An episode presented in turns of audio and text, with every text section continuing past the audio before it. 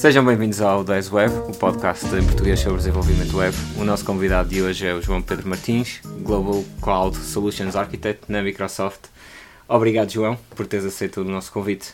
Oh, nada, nada, prazer é meu. Começando pela pergunta talvez mais óbvia, o que faz um Global Cloud Solutions Architect? um, então, deixa-me responder em duas partes. Um, pronto, o rol de, de Cloud Solution Architect é Uh, uma, é uma função em que nós ajudamos clientes da Microsoft, ou, ou, possíveis futuros clientes da Microsoft, a levar os workloads deles, a levar as aplicações deles para a cloud, especificamente a Azure, obviamente, certo? Não é um rol uh, comercial, não somos vendedores, são pessoas técnicas, com, tipicamente com, com alguns anos de experiência.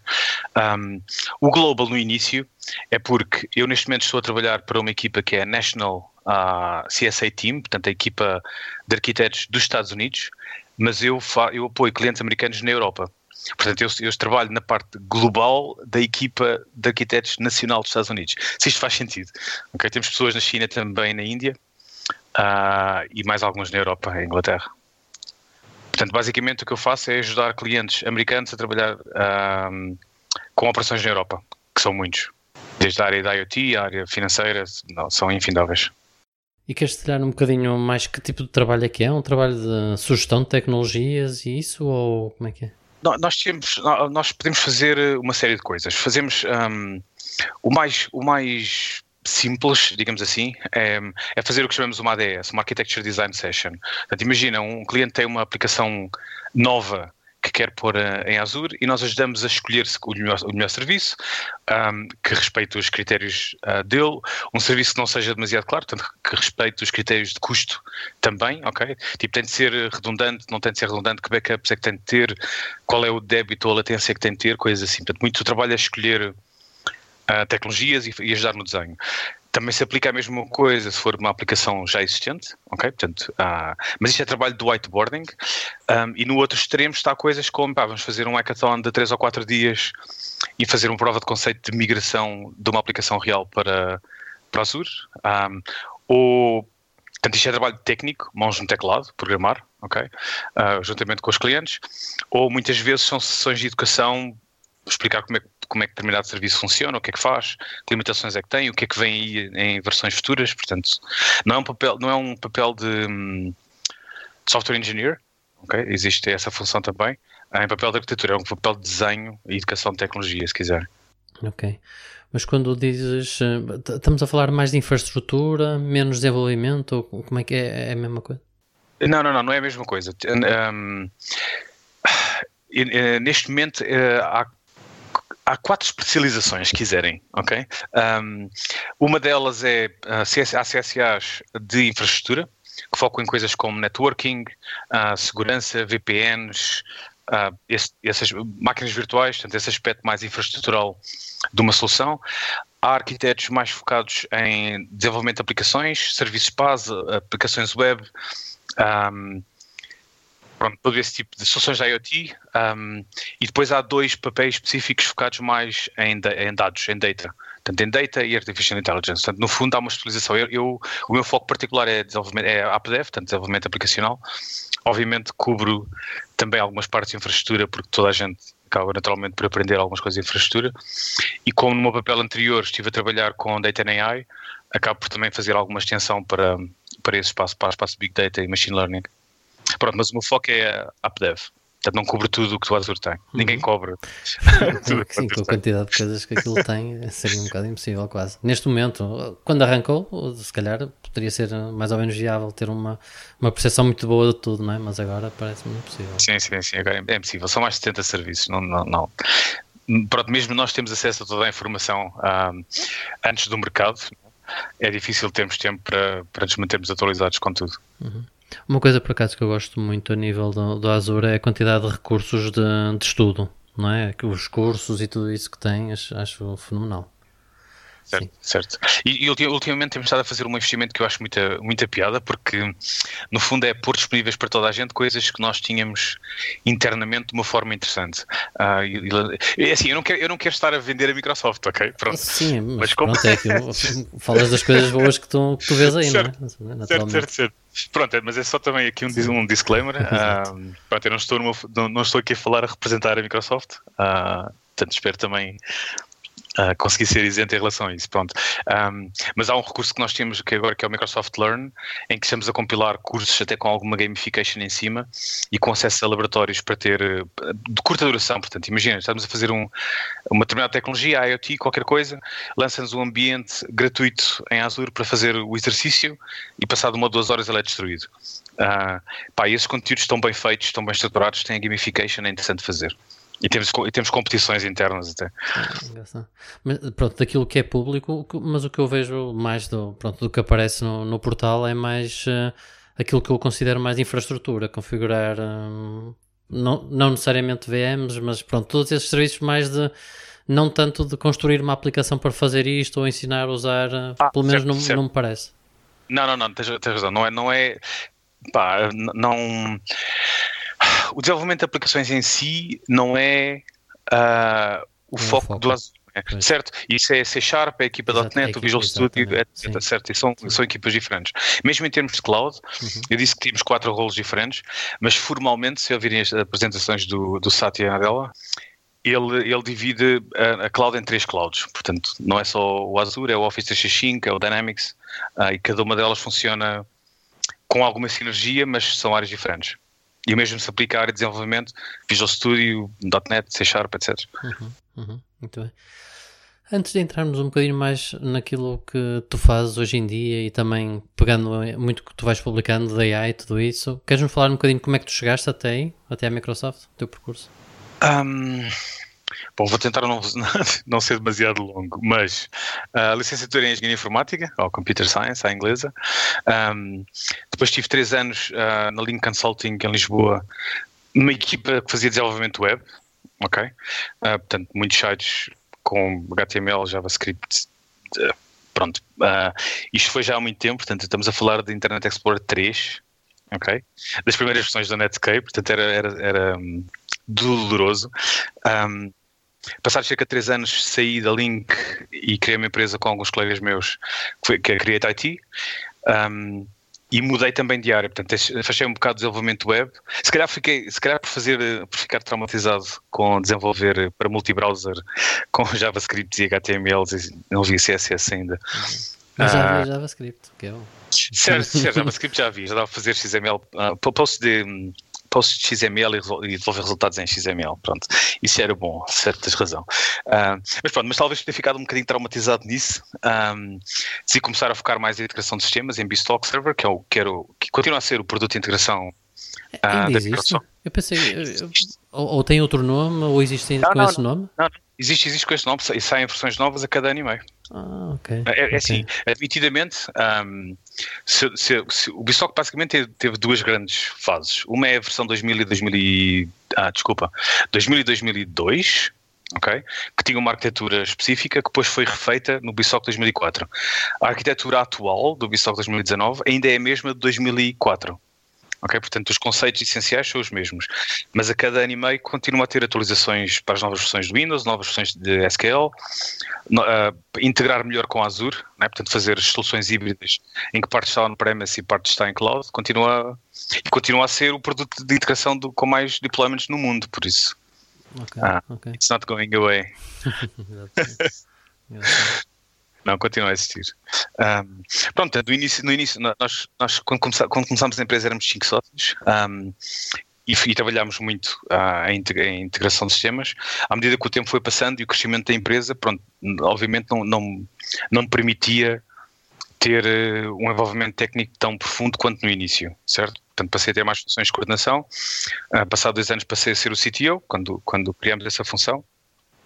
Um, Comecei-me a focar mais em arquitetura, foi quando criei um, um user group conjuntamente com duas outras pessoas, o Tiago Pascoal e o Batista, um, que era o grupo de arquitetura de software português, uh, tínhamos presentes Porto e Coimbra, certo? Que foi, que foi uma experiência de aprendizagem espetacular. Conheci gente com experiências em sistemas de software e arquiteturas completamente diferentes da minha. Foi uma grande experiência de aprendizagem. Um, e depois, mais para o fim uh, do meu tempo na, na, na empresa, comecei a entrar uh, mais em cloud. Na altura, a cloud da Microsoft tinha dois serviços, que eram os, na altura, uh, .NET Services ou Beanstalk Services, que ainda existe parcialmente, o Service Bus ainda existe, e depois o Web Worker Roles. Um, pronto, mas as coisas em Portugal em cloud não, não tiveram assim uma adoção propriamente rápida, vá, digamos assim. Pronto, depois de 14 anos saí da Create, estive durante cerca de 6 meses a ajudar assim empresas em algumas startups um, random, portanto, a, a, mudar de fase, digamos assim. E depois um dia recebi um convite de um uh, amigo barra pessoa com quem tinha trabalhado na Microsoft UK a dizer, olha, estamos a contratar CSAs, Cloud Solution Architect, queres concorrer? Ah, pronto, e depois o resto é história. Digamos assim. Fui a Londres a entrevistas, fui selecionado ah, e mudei-me para, para o Reino Unido. Ok, ok. Olha, e a, a passagem, o teu percurso, de crescimento dentro da Created e a, a passagem por diferentes papéis, uh, conseguiste estar sempre perto de um papel técnico ou em alguma altura? É? Não, não, eu tive sempre papel técnico, mesmo, mesmo ou, ou, pronto, houve várias. Mas foi uma coisa um, que procuraste ativamente manter isso e não fugir para outros papéis mais de gestão? Uh, sim, eu sempre quis ter um papel técnico. Sabe, existe aquela, vocês devem conhecer aquela ideia do princípio de Peters, não é? uma pessoa ser promovida até um, até um ponto em que já é incompetente. Eu tive isso eh, na minha, na Link, na minha, no meu primeiro emprego. Um, houve um dia que estava a coordenar uma equipa de seis uh, web developers e designers e entra a nossa, a nossa assistente pela sala adentro com uma, uma série de printouts uh, em que para cada pessoa tinha para cada pessoa uma data e um volume de dados. E tinha várias folhas daquilo. E ela basicamente queria que eu aprovasse volumes de acesso à internet para cada developer da equipa. E eu pensei assim, eu não estudei 5 anos, mais 2 anos de mestrado uh, para estar a aprovar uh, capas ou megas de, de, de, tráfego de internet. Pronto. Portanto, foi parte do motivo que me levou a querer a, perceber: olha, estou aqui, dei aqui um passo errado na minha carreira, não é isso que eu quero estar a fazer. Pronto, na Create mantive sempre um pé tecnológico, pronto, mesmo nos últimos uh, projetos que fizemos. Um, ainda bati muito código. Não, não cinco dias por semana, mas um, sempre perto. Mas é um desafio grande e é, é, é, necessário também ter essa perspectiva que tu tiveste logo no início de perceber o que é que, o que, é que realmente se quer fazer. Isso certo, certo, certo. Eu não, eu não consigo, sei, sei, que consigo ter, uh, que tenho capacidades de coordenação e, e, e, em UK assumi essa, essa, essa responsabilidade antes de mudar aqui para a Alemanha, um, mas eu, consigo, eu vejo a mim próprio como um líder técnico. Pronto, não, não como um gestor, digamos assim. Ok, ok. Ok, então agora Microsoft, Cloud, uh, AI, eu vejo-te a publicar muitas coisas sobre AI. O que é que é, é algo que notas que as empresas estão a pedir ou que vocês estão a, a, a empurrar para elas e elas estão a aceitar ou o que é que, que, é que fazem? É pá, sim, deixa-me só contar aqui mais um passo que pode ser relevante. Eu quando, eu, quando mudei para o Reino Unido, um, fui trabalhar como, como CSA, portanto, trabalhar com clientes e ajudá-los, muito parecido com o que estou a fazer hoje. Um, e passado ano e meio, passei por uma função de coordenação de equipa. Portanto, tinha 12 pessoas a trabalhar comigo. Essas pessoas, uh, esses arquitetos, não eram da área de AppDev nem de infraestrutura, mas sim de Data AI. Okay? Portanto, subitamente mudei para uma área fora da minha área de conforto.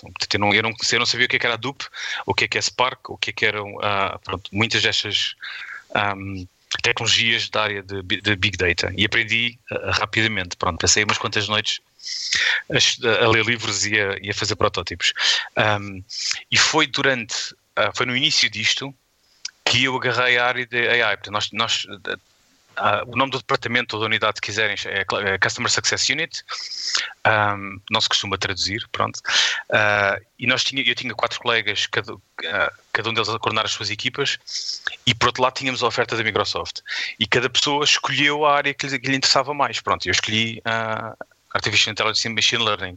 Em parte, em parte se me perguntares porquê, é, eu nunca me vou esquecer que um dos projetos mais interessantes que fiz na vida foi um jogo de Lisp, é um jogo de damas, desculpa, feito em Lisp, uh, usando a asterisco e outras coisas no tempo, no tempo do técnico. Portanto, foi, e, e, apesar de não estar na área de inteligência artificial, isto ficou sempre na minha cabeça. Portanto, fui sempre acompanhando mais ou menos, sem, apesar de tra não trabalhar na área. e admitidamente, apesar de não ser a maior área de negócio da Microsoft, era aquela que me parecia ser mais inovadora, mais groundbreaking, do ponto de vista da engenharia, mais interessante uh, também. Um, temos de seguir as nossas paixões, não é o que dizem. Uh, pronto, e comecei a seguir mais perto. E pareceu-me como parte essencial de eu seguir mais perto era começar a ler uh, livros, começar a ouvir podcasts, começar a seguir tudo aquilo que se fazia na indústria. E depois houve um dia que pensei, pá, eu estou a ler isto tudo e a estudar isto para mim, posso também passar para mais, mais pessoas, né? Portanto, comecei a partilhar isso em redes sociais. Portanto, é só uma extensão daquilo que eu já fazia para mim. Okay? Portanto, tudo aquilo que eu ponho atualmente é tudo coisas que, com exceção de alguns artigos que é demasiado profundo, há alguns artigos científicos, tudo aquilo que partilho são coisas que, que li que por algum motivo acho interessantes. Pronto. Um, em termos de trabalho em si, a equipa que eu, que eu, que eu estava a liderar trabalhava em retalho e em Data and AI. E retalho, comparado com a área anterior em que eu estava, que era financeira, há imensa inovação em termos de inteligência artificial e machine learning, imensa. Portanto, há muito menos resistência à, adoção de novas tecnologias, a, a pôr dados em cloud e a experimentar coisas para, para trazer mais revenue. Pronto, e se calhar aumentar 1% de vendas ou 1% no sucesso de uma newsletter que, que, é enviada tem um impacto real à escala do Reino Unido, tem 65 milhões de pessoas. Se calhar em Portugal tem menos, não é? Sim, sim, sim. Mas num não país maior tem mais. Certo, certo. Num país maior tem mais impacto, portanto é mais, é mais fácil um, haver aceitação e, e pronto, e no fundo um, competir com a Amazon, não é? Porque neste momento o mercado de retalho uh, está nesta situação. Pronto, entretanto saí do Reino Unido, portanto vim para a Alemanha, uh, mas continuo, mantenho, mantenho o interesse. Pronto, neste momento já não tenho a responsabilidade formal interna da AI, mas continuo a manter o interesse. E na tua opinião, o AI e o Machine Learning é algo que, se, que é acessível a todo, todos os níveis de organizações? Um, isso, é, isso, é, uma pergunta difícil. Todo, todos os níveis de organizações. Um, é, assim, eu, eu acho que um, inteligência artificial ou machine learning aplicam-se quando tens, principalmente quando tens dados. Okay? Portanto, um, aplicam-se principalmente a empresas que têm algum volume. Se querem explorar, se, se forem empresas para explorar isso para seu próprio benefício, têm de ter um determinado volume que lhes permitam ter os dados um, para depois criar modelos que permitam ter algum benefício do negócio. Okay? Portanto, não diria que todas as empresas um, consigam tirar um benefício de técnicas de machine learning. Até porque machine learning é estatística, é matemática, são coisas complexas. É preciso, é preciso ter skills especializados. Por outro lado, uh, a maior parte de nós já estão a usar coisas de machine learning artificial intelligence todos os dias sem se calhar perceber, não é? O exemplo mais clássico é, é aquele de eu tenho o meu OnePlus, uh, mostra a cara e faço login, não é? Isto é trivial, já, já, já não há vocês não ficam surpreendidos por usar uma funcionalidade como esta, certo? Mas há, mas há mais, tipo, se se usam, não sei se é o caso, pronto, mas se usam o Office, o Office tem alguns detalhes de inteligência artificial que eu acho uh, deliciosos. E vou-vos dar um exemplo uh, que é um que me agrada particularmente só por ser giro, que é, imagina tem um, um slide deck de, power, de, de PowerPoint, vão buscar uma fotografia qualquer, ou, ou Google, ou onde for, e fazem paste da fotografia de uma cara de uma pessoa para o slide deck. Okay? No lado direito vai-se abrir uma pane com sugestões de design, portanto uma, uma coluna com sugestões de design para a página, para ficar mais bonita, atraente, etc. Uma coisa que vão reparar, eventualmente, é que a cara da pessoa que vocês fizeram paste nunca vai estar tapada.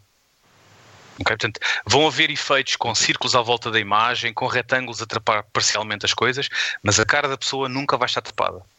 E isso é porque nós estamos a fazer detecção de caras e a garantir que a cara está visível. E é um pormenor quase insignificante, mas que em termos de Office, e não só de Office, aplicações de telemóvel, etc., um, estão a começar a ser embebidas.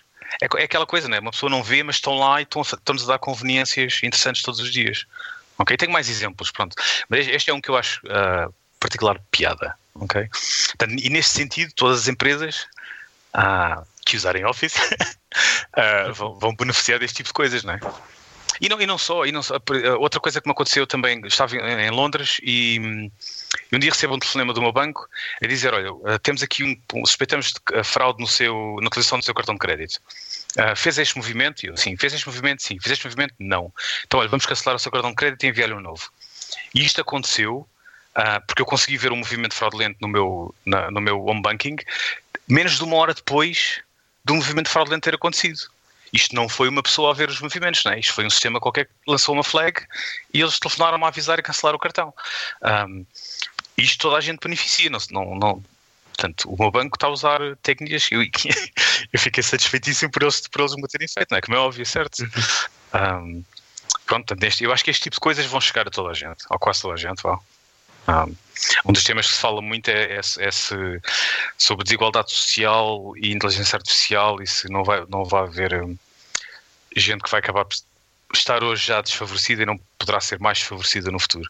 Não vou entrar por essa discussão, uh, mas parece-me que é esse risco, efetivamente. Deixa-me só acrescentar aqui uma coisa. Uh, pronto, referiste a questão da importância de, de, ter um volume de dados relevante para se conseguir tirar algum partido.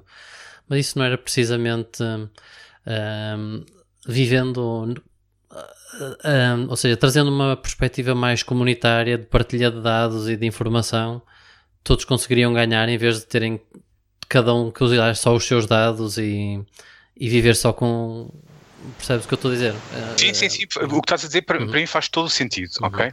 Mas um, sendo realista, eu acho uh, muito provável que, por exemplo, organismos públicos partilhem os dados que têm.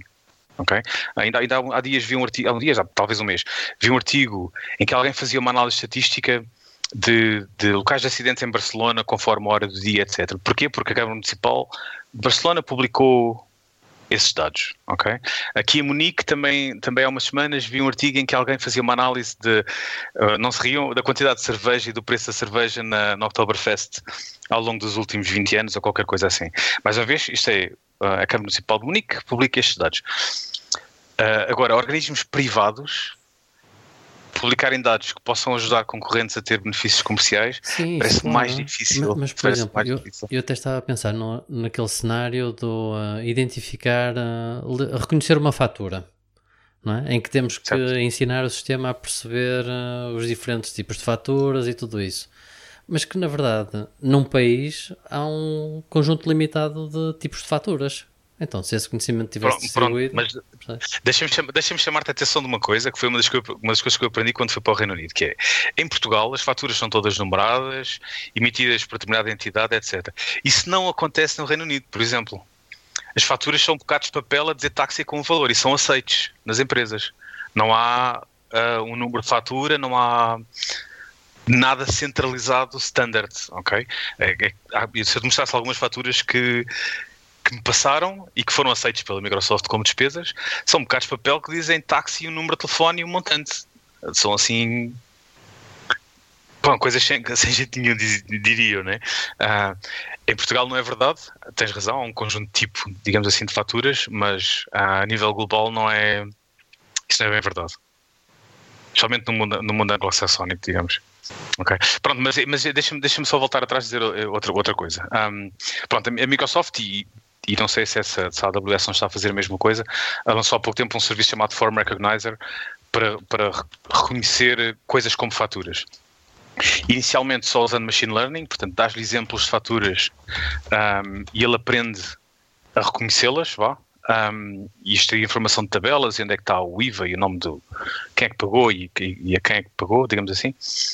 Um, e agora está a criar a possibilidade de tu fazeres labeling um, do, que é que, do que é que é o que em cada fatura. Se tiveres uma fatura standard, como é mais ou menos comum em Portugal, consegues dizer: olha, aqui está uma tabela dos itens, aqui é que está o valor, aqui está o valor do IVA, etc. Uh, portanto, essa funcionalidade está, está a ser adicionada uh, a esse serviço específico, o Form Recognizer. No entanto, há produtos comerciais no mercado há vários anos que fazem isto. Qual é a diferença? É que não usam machine learning. Tens de fazer o labeling, só funcionam com o labeling. A diferença é o incremento de, de, de, machine, de machine learning. Um, pronto, até inovador, digamos assim, mas há outras soluções que já faziam com, menos, com mais trabalho manual. Sim, sim, já sim. Faziam uma coisa. Sim, mas a, a, a, questão que eu punho era mesmo essa, ou seja, temos, temos um sistema que tem que ser ensinado, mas que depois esse conhecimento só fica para a, empresa que contratou aquele serviço. Verdade. É assim, há, muitos, há, há vários datasets, tem, tem sido uma, uma, uma, constante. Seguirem mais ou menos a área de Machine Learning, com alguma regularidade há determinadas entidades que publicam datasets para treino de coisas. Por exemplo, ainda há, pouco tempo também vi um que era uh, certos, portanto, puseram um carro a ser conduzido uh, numa cidade qualquer, ou um conjunto de carros, uh, e filmaram certos e, e, durante esse tempo de filmagem não só tem o vídeo do, do carro onde é que ele está a andar, como tem o que, aquilo que os sensores, os, radar, os radares estavam a, a, detectar. E a ideia é poderes usar aquilo para treinares os teus próprios modelos e fazer o teu próprio sistema de autonomous driving, uh, se estiveres a querer trabalhar na área. Mas se fores ver os, o small print, diz que não podes usar para aplicações comerciais. Portanto, se fores a Microsoft, não podes usar, a menos que tenhas um licenciamento específico do dataset. Um, pá, era bom que houvesse mais coisas destas disponíveis uh, para utilização mais ampla, mas acho que a partilha mais livre é mais livre a partilha de dados quando é no mundo de research do que em empresas, empresas comerciais.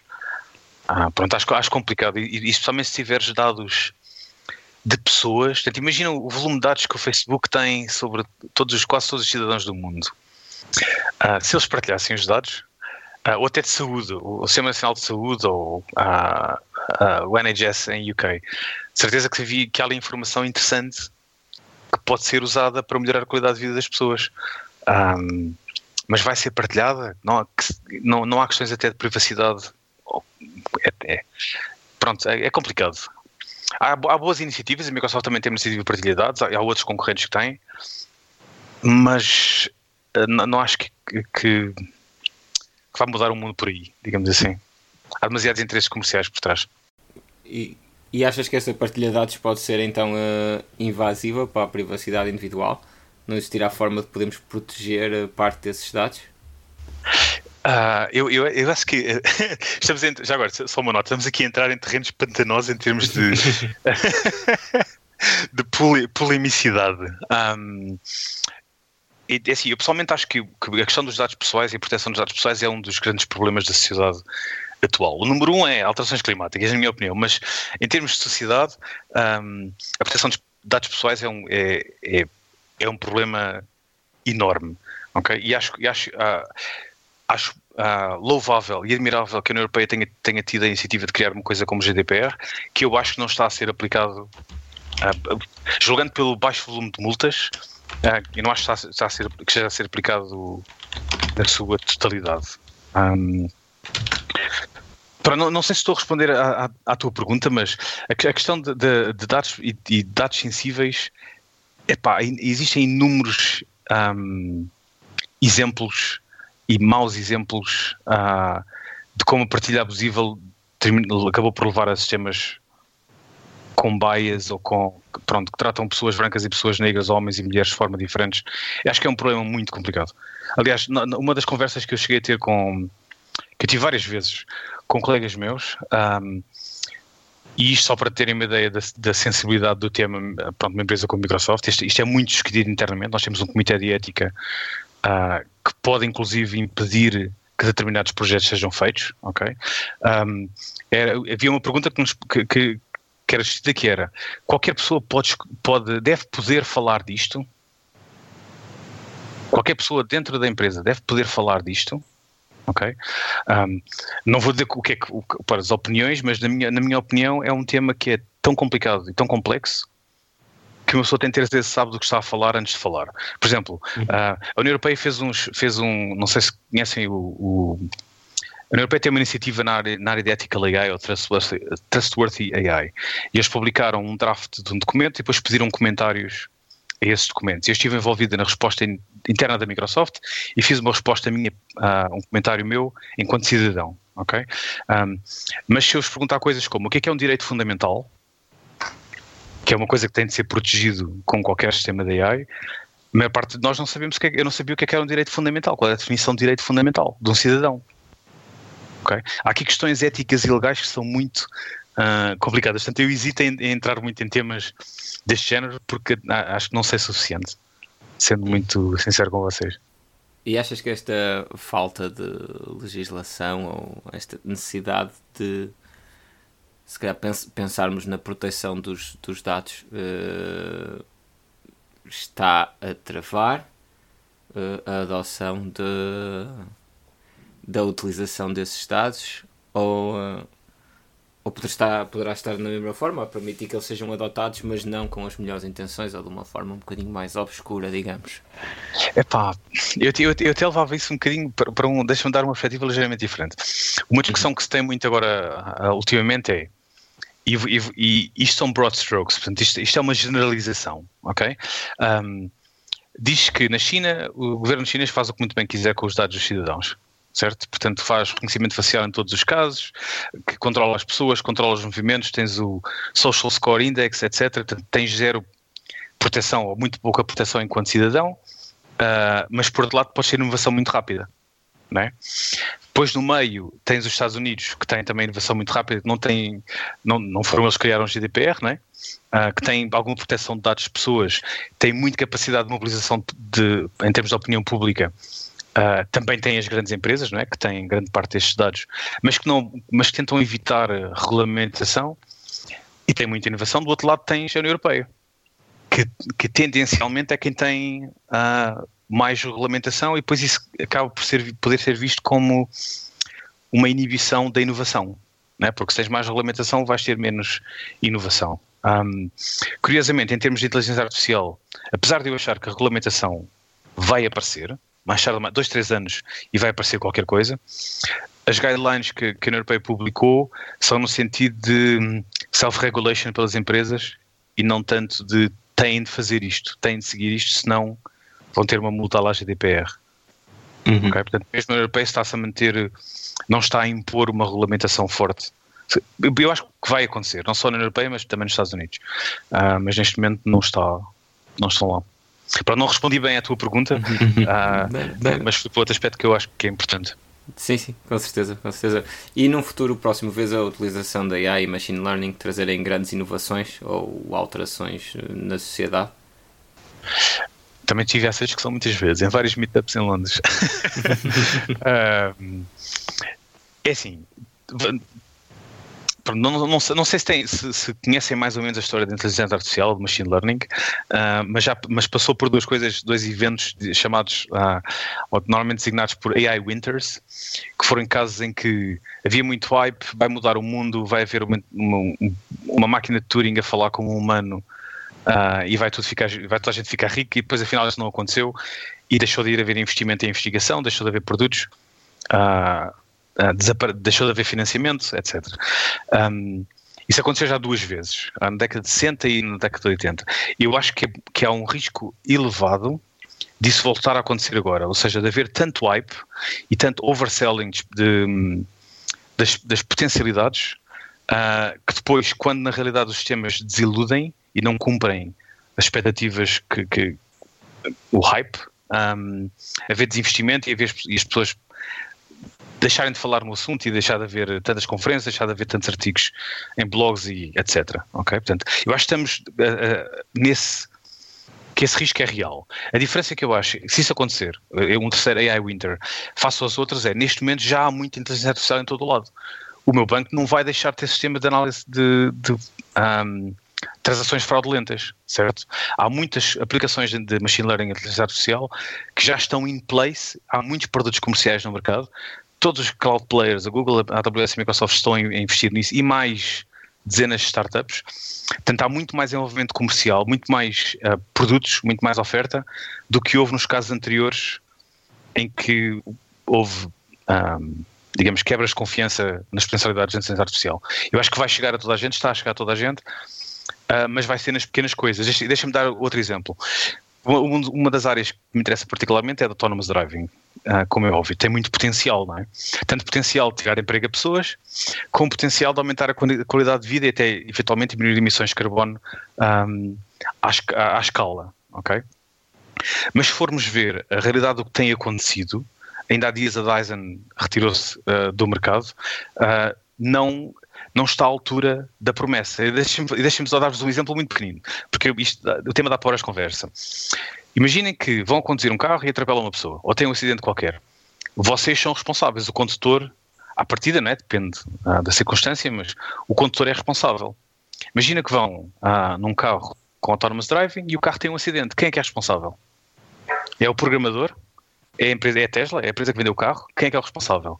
Um, e depois, se forem a ver, vem, a Tesla diz isto é assisted driving, não é autonomous driving. É suposto o condutor estar com atenção e a prestar, não é suposto estar a ler um livro ou a dormir uma seneca. Ok? Uh, estes aspectos de responsabilização, uh, eu, na minha opinião, vão, vão, vão levar a que, na minha opinião, pronto, mais uma vez, vale o que vale, uh, os, os sistemas de AI sejam muito mais de assistir pessoas do que uh, substituir pessoas. Por exemplo, médicos. Okay? Este é um outro exemplo que eu gosto bastante. É, um, se eu sei que o médico, antes da hora do almoço, me vai atender pior, porque vai estar com fome, vai estar com pressa e não me vai dar tanta atenção uh, quanto eu gostava que desse, se calhar eu posso ficar chateado e pensar assim: se fosse uma inteligência artificial, não tinha esse problema. Certo? Uh, mas por outro lado, a pessoa vai me dar uma, vai falar comigo, o soro médico humano, não é uma pessoa, uh, vai, vai ter o aspecto humano, vai ser sensível um, à relação comigo, vai poder telefonar a um amigo a pedir outra experiência, vai, vai poder fazer um tipo de exploração de uma patologia qualquer que uma inteligência artificial, que é puramente estatística ou quase puramente estatística, não consegue fazer. Okay? Portanto, eu se calhar vou preferir, sem dúvida, ir ao médico e ele ter um sistema de inteligência artificial que lhe diz: olha experimenta estas três coisas, estas três análises, porque pode, essa pessoa, este paciente pode ter este problema. Eliminando o bias de ele estar com fome por ir uh, por estar perto da hora do almoço, se calhar vou preferir isso do que, ter, do que ir ao médico e ter uma inteligência artificial do outro lado. Ainda assim, uma pessoa vê uh, alguns episódios do Black Mirror e acredita que aquilo pode mesmo acontecer, ah, sei lá, certo, amanhã. Certo, então. Uh, é, isso, isso, eu acho que isso tem a ver com outro aspecto que é chamado a, a narrativa da AI, né, dos killer robots e dos sistemas totalitários. Não digo que não. Isso também preocupa a mim, ok? Uh, mas acho que não estamos perto disso acontecer. Okay, não, não, acho que é, é excesso de promessa. Se, se, eu, uma das coisas que eu acho interessante nos últimos somente dois anos em que tenho estado a seguir mais a área é o tom dos artigos que são publicados do que, o que eram publicados há dois anos com o que é publicado agora são completamente diferentes. Okay? Porque, uh, vou-vos dar um exemplo. Vão à Amazon e ele dá-vos uma recomendação um livro e o livro não vos interessa para nada. Ninguém está preocupado com isso. Pá, olha, tudo bem, este livro não me interessa, continuo a fazer compras como uh, normal. Vais ao médico e ele diz que tem dois meses de vida e não tem, e, tens, tem, e estás normal, já não é aceitável, não é a mesma situação certo? Portanto, há níveis de exigência diferentes conforme a área de, de aplicabilidade. Uh, eu acho que grande parte da ficção uh, narrativa é ficção, não, não, não mapeia com aquilo que está acontecendo na indústria neste momento. Por simplesmente. Por exemplo, outra ideia que, que, se fala muito é, e o Elon Musk gosta muito de assustar as pessoas com isto, uh, e eu respeito muito, mas não concordo com ele neste caso. A questão de, de haver uma Artificial General Intelligence. Uh, tanto uma inteligência artificial que é uma réplica de nós, uh, mas mais inteligente em tudo, certo? Uh, se formos ver aquilo que existe hoje da AI, o que existe é, existem AIs que são melhores do que nós em várias coisas, jogar jogos, etc, etc, mas não em tudo. Não há nenhuma inteligência artificial que manipula a mão no robô, que joga um jogo, que escreva mails em português por mim, que faça isso tudo simultaneamente, certo? Um, portanto, eu acho mais provável em termos de cenários de futuro ou de ficção, se quisermos, é que haver muitas specialized AIs para tarefas, para, para uh, tarefas específicas e eventualmente haver alguma outra que seja especializada em, em escolher a melhor, a melhor AI para uma determinada função. Estão, a fazer sentido? Um, sim, sim, sim, Pronto, isto, isto, foi uma ideia que eu ouvi também num, que eu ouvi num, num meetup em Londres e fiquei a pensar, isto faz-me faz algum sentido, parece-me interessante. Uhum, ok. Mantendo ainda aqui um bocado o espírito de, por assim dizer, teorias da conspiração, o que nós vemos é que isto está a ser tudo capturado por Microsoft, Amazon, Google, que são as empresas que têm grande capacidade de computação e controlam dados, processamento, a Apple também, de, de alguma forma. Um, imagino que te preocupe também de alguma forma ou que, que vejas sim. de uma forma uh, conflituosa, sim, se calhar. Sim, Epá, é, é, é assim, deixa-me deixa-me um, deixa-me dar-te aqui, uh, se calhar, uh, dois ou três, três pontos de vista. Ok, um é um, está a acontecer tanto no espaço consumidor como no espaço de empresas. Né? No espaço consumidor, uh, Google, Facebook, Amazon, Apple são os, os clássicos uh, referidos. Okay? No mercado empresarial, falas muito, é, é, Google, Amazon e Microsoft, se quiseres, certo?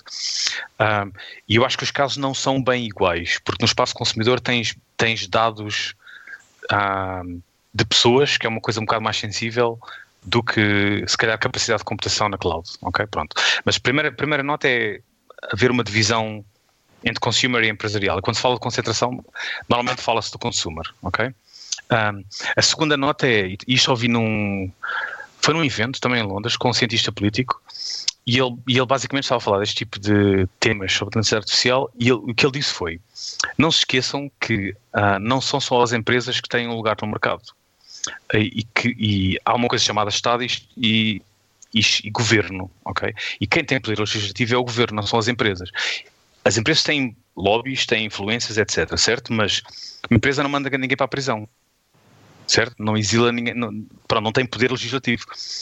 E uh, o que esse cientista político fez, ele tem um podcast muito interessante até, um, ele fez uma análise de o Estado como uh, um organismo, ok? E esse organismo uh, autoalimenta-se, de certa forma, um, e sobrevive com taxas, com impostos, certo? Uh, a segunda nota é só esta, é que quem manda nisto não são as empresas, apesar de tudo, ok? Ah, são governos. E, e deixem-me só concluir, porque o, o terceiro ponto uh, é Uh, portanto, a União Europeia é o maior bloco comercial do mundo, criou o GDPR, agora tem as Ethical Guidelines e tem uma senhora dinamarquesa, eu nunca me lembro do nome dela, o apelido é Vestager, que é a, a comissária da competição, que multou a Apple, que multou a Google, que multou a Qualcomm. Okay? Nos Estados Unidos há candidatos presidenciais que estão a defender que empresas como o Facebook sejam uh, partidas ao meio. Okay? Uh, portanto, terceira nota, isto encaixa com a primeira, que é, que é no fundo a sociedade civil, se quisermos, ou governo, uh, os governos, a combaterem este tipo de, de monopólio, se quiserem? E andando um bocadinho mais no tempo, na década de 80, a AT&T, que antes era a Bell, uh, não sei se, pronto, eu, eu, eu lembro-me disto, né? A AT&T foi partida ao meio, ou partida em vários bocados. Ok, a Verizon, a Sprint, etc., empresas que nasceram do facto da AT&T ser tido partida em competições de trust ok? Por, por um, uh, em, em, desculpa, em processo de antitrust, certo? Pronto, isto para dizer o quê? Juntando isto tudo que eu vos disse, eu acho muito provável que um, o Google seja partido ao meio, ok? Uh, se calhar a parte de publicidade e a parte de cloud, que a Amazon seja partido ao meio, ou, até, com a Amazon eu até vejo outro problema, que é há a parte de cloud, há a parte de marketplace e há a parte em que eles vendem produtos, a loja deles certo? Eles fazem concorrência com o próprio marketplace deles, certo? Sim. Portanto, tem, tem, e isto com outras, eventualmente até a própria Microsoft, não sei. E isto pode não acontecer, mas eu, eu acho que, que, que alguma probabilidade disto vir a acontecer.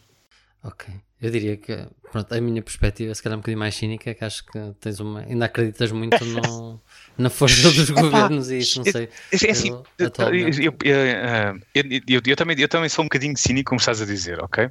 Mas acho que nós temos o privilégio de viver em países da União Europeia. Uh, que, nisto, que nisto tudo é quem tem feito as regras. Os, as empresas dos Estados Unidos que quiserem fazer negócio da Europa seguem GDPR, acabou a conversa certo? Não há, não há discussão. Houve vários sites que ficaram indisponíveis de, de, uh, de, notícias porque não, por não serem compliance.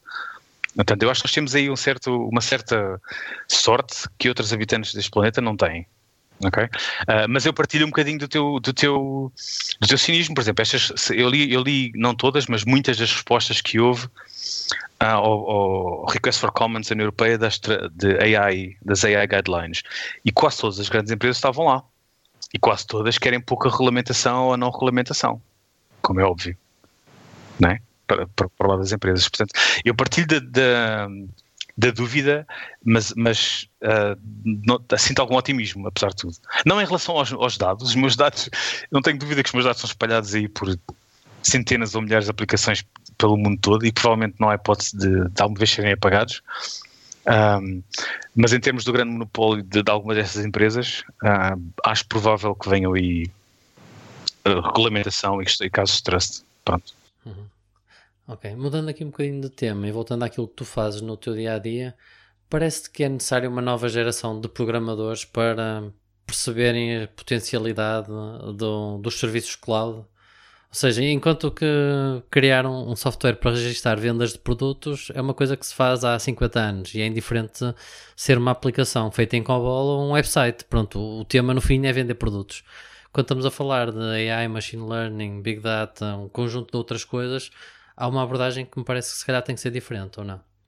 Um, eu, eu, perdi, eu perdi-te um bocadinho, mas acho que, que apanhei o essencial da, da, da pergunta, ok?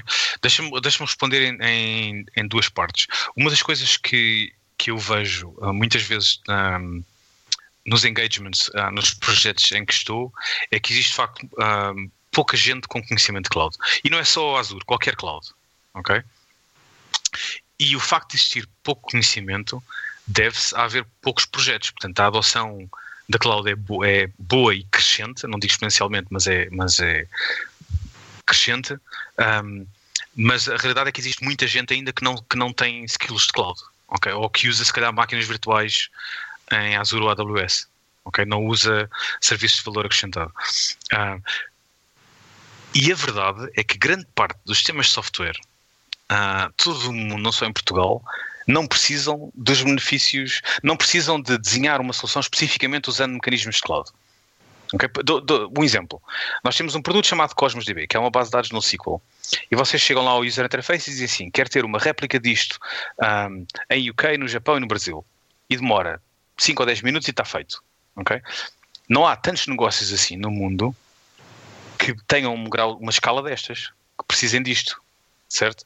E, e, e em Portugal, Uh, eu diria que se calhar 90% dos projetos ou 95% dos sistemas, soft, dos, dos sistemas de software em Portugal resolvem-se com um cluster com duas, de base de dados com duas máquinas. Certo? Portanto, fazer isso em cloud é trivial, não é usar. Uh, Tem-se benefícios por usar cloud, coisas como manutenção, como agilidade, etc.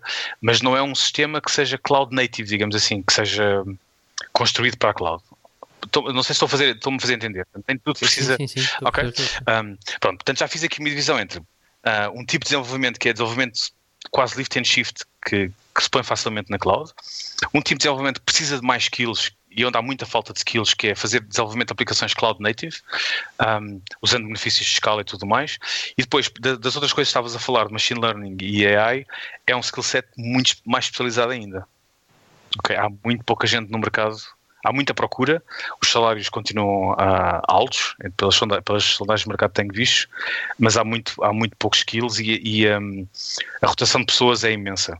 Aliás, isso foi uma das coisas que eu acho curiosa, que notei de diferente entre Portugal e o Reino Unido, é ficar dois anos numa empresa no Reino Unido é, é imenso, é uma eternidade. é raro. Pronto, as pessoas rodam muito mais, muito, muito, muito mais do que Portugal. A Alemanha é mais perto de, é mais parecida com Portugal do que o Reino Unido, uh, mas também há muito contracting, há muitas pessoas que estão sempre a rodar e a fazer projetos diferentes, em, pronto, onde eles existem. E já agora, só mesmo curiosidade, e a ti isso parece-te melhor, pior? Ah, epá, para, para, para vou dar um exemplo. Se eu, se eu tivesse, se eu tivesse um, uma empresa grande, ok? Em que o sistema de informação uh, bom fosse parte do sucesso do meu negócio, eu queria ter os skills in-house. Não queria ter as pessoas sempre a rodar. Ok? Dou-te um, contra-exemplo. Eu estava a fazer um projeto num dos grandes bancos ingleses, uh, quando depois de ter ido para lá, e eles contrataram duas pessoas, dois cloud engineers, que eram contractors, portanto subcontratados, para fazerem uh, o desenvolvimento, digamos assim, da cloud framework deles, interna. Uh, e houve um dia que cheguei lá e um deles não estava lá, de um dia para o outro. E, e basicamente o que, é que tinha acontecido? Ele arranjou um emprego melhor numa empresa de satélites, ele interessa-se por astronomia e deu uma semana de notice e foi-se embora. E com ele foi o conhecimento. Certo? Eu não quereria estar no lugar do cliente que deixou esta pessoa ir-se embora, mas eles aceitaram as regras do jogo. Que foi, olha, não temos que pagar, uh, sei lá, reforma esta pessoa, né? é mais barato, Uh, e temos o skill que queremos, pronto, não, não sei. Se, se, se, eu tivesse uma empresa em que o, a, a, tecnologia não fosse essencial para eu lançar novos produtos e para sobreviver no mercado, eu não me importava de usar uh, programadores avulso, digamos assim, ou software engineers avulso. De resto, esta rotação tão grande eu não acho que seja positiva para as empresas. Para as, empresas. Para as pessoas são, sim, mudou o jogo de poder põe mais poder nas pessoas do que nas empresas, como é óbvio. E isso, em última análise, é positivo. Mas para as empresas, não acho que seja bom. Para concluir, então, podíamos ter, podíamos ter agora algumas respostas rápidas. Expectativas para os próximos 12 meses a nível do web? Ui, É pá, eu neste momento não estou muito em web, sabem? Um, as, áreas, as, áreas, que me interessam mais neste momento e que, que, são aquelas que ficam mais atenção é Machine Learning e a segunda Quantum Computing. Um, em Machine Learning são tudo avanços aos, pequeninos, aos bocadinhos. Quantum Computing ainda mais aos bocadinhos. É, em, em web não, não, não sei dizer, não tenho seguido de perto, sinceramente. Não sei responder. Ok, muito bem. E qual é a app mobile que não dispensarias? Ah, Posso, dá, dá um... Epá, eu acho que a aplicação onde passo mais tempo é o Twitter, provavelmente. Uh, porque, e, e, sigo imensa gente machine learning, então é uma das fontes, é uma das fontes de dados uh, de informação que sigo mais. A, a seguir, talvez o Feedly para ler feeds RSS.